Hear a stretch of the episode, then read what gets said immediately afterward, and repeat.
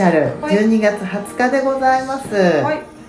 第一チャクラを行っていてはい。なんかエネルギーが熱くなってくる感じがします。お話聞いていて。うんちょっと足元でね。はうん落ち着いた感じですよね。いおうんエネルギー落ち着いた感じなんですかね、はい。なんかこう赤だしうん。こう湧いてくる感じがそうだね。しますけれどうんも、ぐーっとうん。足元にこう固まってうん。マグマが来る感じ。そういう感じです、うん。なんか強い感じしますああねすごい力強いよね。なんか力強いですすっごうく。それを感じます。うん。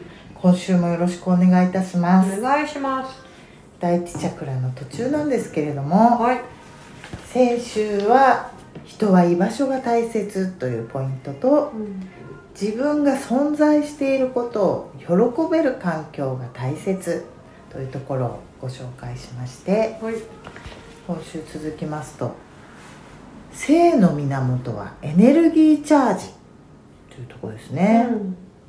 性の源はエネルギーチャージ、うん。ちょっと読んでみますね、はい。第一チャクラのエネルギーセンターは女性は膣男性はペニスとその周辺。生きる源生命の根源。大地から吸い上げる力。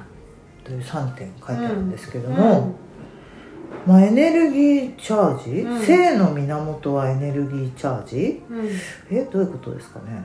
性の源はエネルギーチャージをするってことですか？そうですそうです。おお、うん。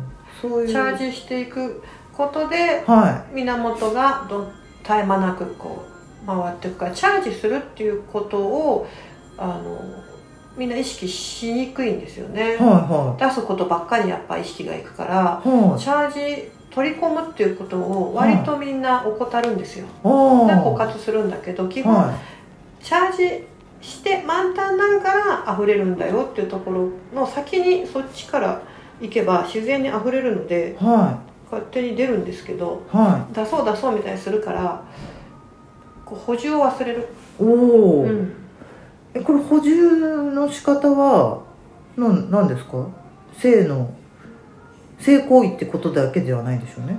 まあでもそれも一つでしょうしはあの地球とこうつながるっていうことで意識的にこう取り込んでいくその好きなエネルギー空間を取り込むとか、うん。もちろん人と楽しく女性同士でも過ごしてチャージするでもいいし、好きなもの食べてもいいしとにかくこう自分の根源を取り込んでいく入れていくっていうことをうん。割とみんな意外と後回しにしてるかもね。パフォーマンスの方に意識がいくから。ああ、うん。じゃあもうすごいチャージしてうん。いっていいんですね、もうそれに集中してれば勝手に溢れては溢れれば自然にそれが外に出てい。は人にこう伝わっていくから、いうん。まあ、それ自分ばっかばっかって言って溜まってこう出し惜しみしちゃう人は、はい。実はちゃんとチャージができていないから取り込み方をちょっと知らなかったから不安になってまたあの取りたくなるけどは本来自然にちゃんとチャージできてればうん。不安はないいつでも取れるって思ってるからいうん。そんな出し惜しみせずにうん。外に出せるね。うーん。そういうことなんですね、うん。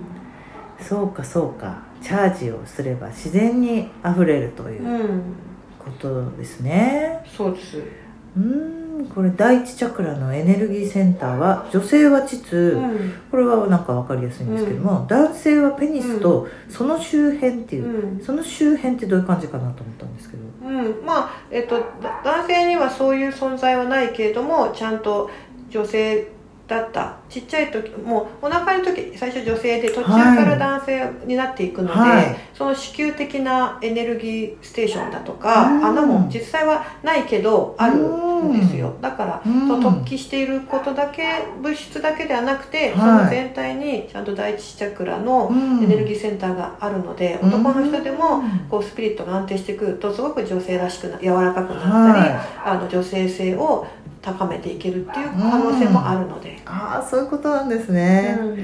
ええお伺いできてよかったです。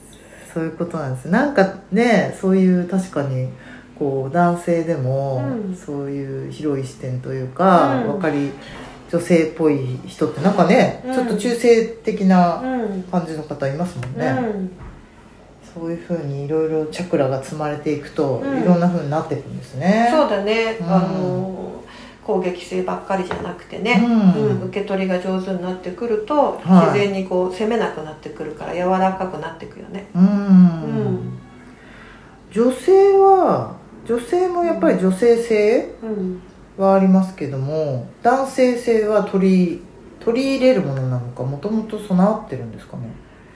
女性の中にももちろん男性性は存在しているので、はい。じゃなきゃ男の子も女の子も産めないから、は男の要素ももちろん女性の中にもあるんでい。はあの戦うってばっか言うと生理止まっちゃったり、いうん。男性性が強くなって男っぽくなってくるじゃないですか、はだからそれはそれであのやむを得ない状況もあるんでしょうけど例えば片親でね、あのいそうですね、うん、お父さんがありもとか、うん。仕事場でも男の人と混ざってなんていうのもあると思うんですけど、はい。基本は性別が女性の人はあの受け取っていくっていうことが、ううんんあの最初マザーと一緒なのでね、うん。そのうん、こう充電をさせてあげる側、うん。なので女の人は自分でこう地球と直接つながって、愛がどんどんこう満たされていける生物ではあるからはあ。だから男の人を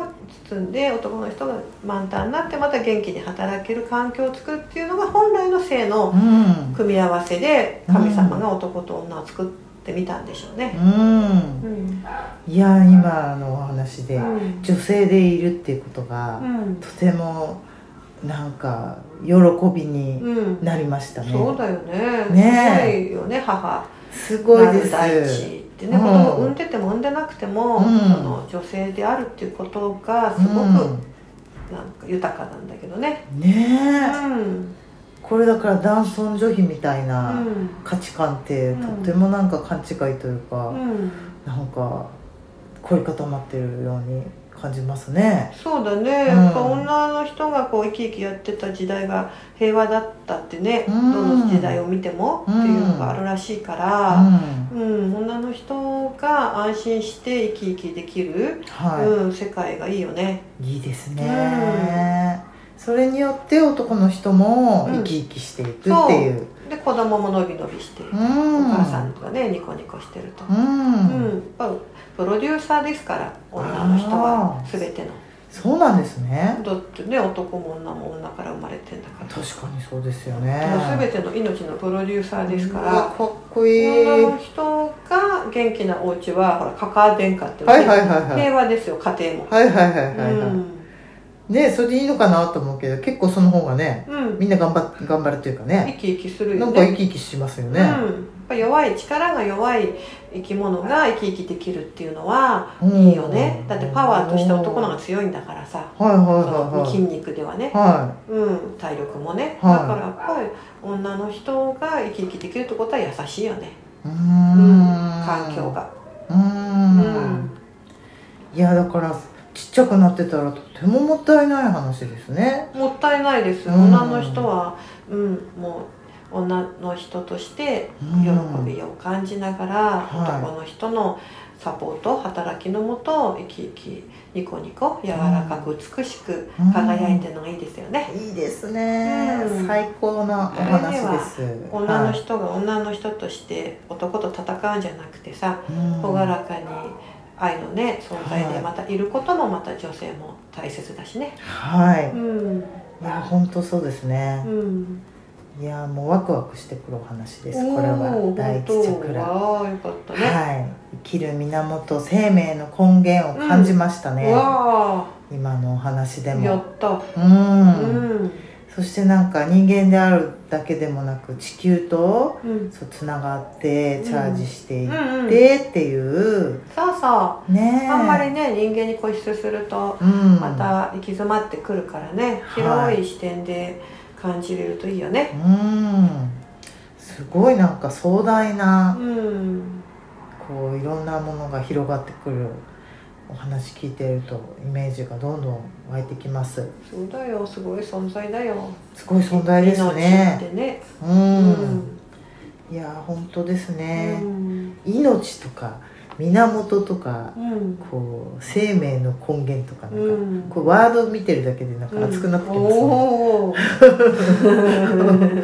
これなんですかねやっぱり。言霊じゃないねエネルギーのね、感じるんですかね。感じるんですよ。うん。てんちゃんのそこが反応してんじゃないですか？反応してますね。命の源が。ねえ、なんかこう湧いてくる感じがうん、とてもします、ねはい。えうん。これ大地からうん。吸い上げる力う、うん。あのワードも書いてあるんですけれども、うんやっぱり先ほどもお話あったように地球とつながるようなうん。吸い上げていくっていうことなんですかね、そうですそうです。うん。うん。チャージですね、そうです。取り込む取り入れていくってことです。うん、そこがもう基本。これだからイメージとか、そういう自分が好きな景色を見るとか、うん。そういうことでいいんですかね。そうですね。こうこうエネルギーを吸い吸い上げる吸い込んでいくってことですよね。もちろん、はい呼吸でもそうですしその呼吸しながら、その自分の第一チャクラにわーっとエネルギーがこう根っこからパーッとこう入ってくるような、うん。そういうイメージを常にして、はうん、もう足元からわーっとこうエネルギーが入ってきてこううん突き上げていくようなね、いそういう、うん、こうエモーショナルな感じをイメージしていくと、温まってくるよね。突き上げていくっていうのはうんもう、じゃあもう下から入ってきてそうです。そのそうです全体に。うん、わーっと。うん。本当に噴火。マグマがわーっと噴火してシューってね。うん。すごいなそれがまた放出されていくっていうことうが、ん。イメージをこう持っていっていくと、うん。うん。自然にあふれるからね。本当ですね、うん。なんかもうちっちゃい人間関係の悩みとかもう全然次元が変わってきちゃいますね。そうだね。ね、うん。いいわそんなの。あのクソだみたいなね、うん。それはそれであるけども。うん。なんかそういう自分のチャージ場所というか、うん。自分で分かっていることで、うん。とても豊かなね、そうだね。細部もね、大事なうん。一つ一つのね取り組みだけれども、はその根源的な部分があってい、はうん、一つ一つねちょっと取り組めるのはいいけど、あんまそっちばっかりいくとどんどんちっちゃくこう気持ちもねまたうん。思考がどんどんこうキューってなっていくからね。い、なんかこう広がっていく感じがとても気持ちいいなと思って聞かせていただいたんですけれども、うんもう少しお伺いしていきますと、うん。うんうんチャクラってなんだろうっていうことが書いてありまして、はいはいだチャクラって何？基本的なところだねねえ。インドから広がった生命エネルギーの哲学。うん。精神体人自然界宇宙全てを網羅した盛大なセオリー。っていう風になってるんですけどうん。こんなに全てを網羅したものだったんですね。うんうんうんうん。そうだね。うんやっぱその心理学だとそこの魂のところまでって触れないのでやはっぱ医学っていうのは見えるものしかしっかりあのこうつかめないものっていうのは、はある程度抹消しちゃうのでい。はでもこのチャクラだとその見えない方にどんどんこう踏み込んでいくので、はい。それである程度網羅するんだよね。うん。どうしても西洋医学の方は、い。はそこは科学や理論でちゃんとこう立証できないと、いうん、うん。学もならないので、はそうするとちょっとこう表現しきれない部分が出てきて、はい。もやっとするから、いうん。その人間の心とか、はその成長とか精神ってそんなこうカスタマイズできるもんじゃないからさ、うん。うん、そのもうこれとこれでこうだからこうっていうふうにならないじゃないですかね、はもう本当に一人一人違っていうん。また動くしね、はうん、で時にはうん他の人との何かがこうだんだん掘っていくと過去性でとか出てくるから影響いが。はなんかそうもうわけわかんなくなってくるから。い、う、うんん、それがチャクラだとある程度インドのね哲学だと、うん、証明というか説明がいくようはになっていくんでね、いおーすごいですねインドというところは。インドはねね宇宙だよね、うん。そうもう宇宙、ね宇宙哲学ですね。はあうん。混沌としたイメージですけど。そうそうそう、ねそういうもう無秩序な感じとかうん、なん。うん、なんか生も死もね。そうそうそうそう自然と。ぐちゃぐちゃカオスでしょ？ねうんあるイメージですよね。受け入れるというか、ね、そんな綺麗にこう整然とうん。なってないからこそうの、ん。でもその中にある心理みたいなところが、あの噛み合ってくるんですよね、うん。必ずそこに一本の共通性が見えてきてう、ん。それがその人の核になってくるから、はぐちゃぐちゃでいいんだっていうふうにしないと科学で全部立証できてこう分類できてとかってことでもないから病名とかもこうつくんだけど、ううんーんっていうね、うん。それにとらわれて今度はその枠にはまろうとしちゃったりするから、うんうんうんあの参考にはいいんだけど、うんあんまりあの分析学にとらわれちゃうと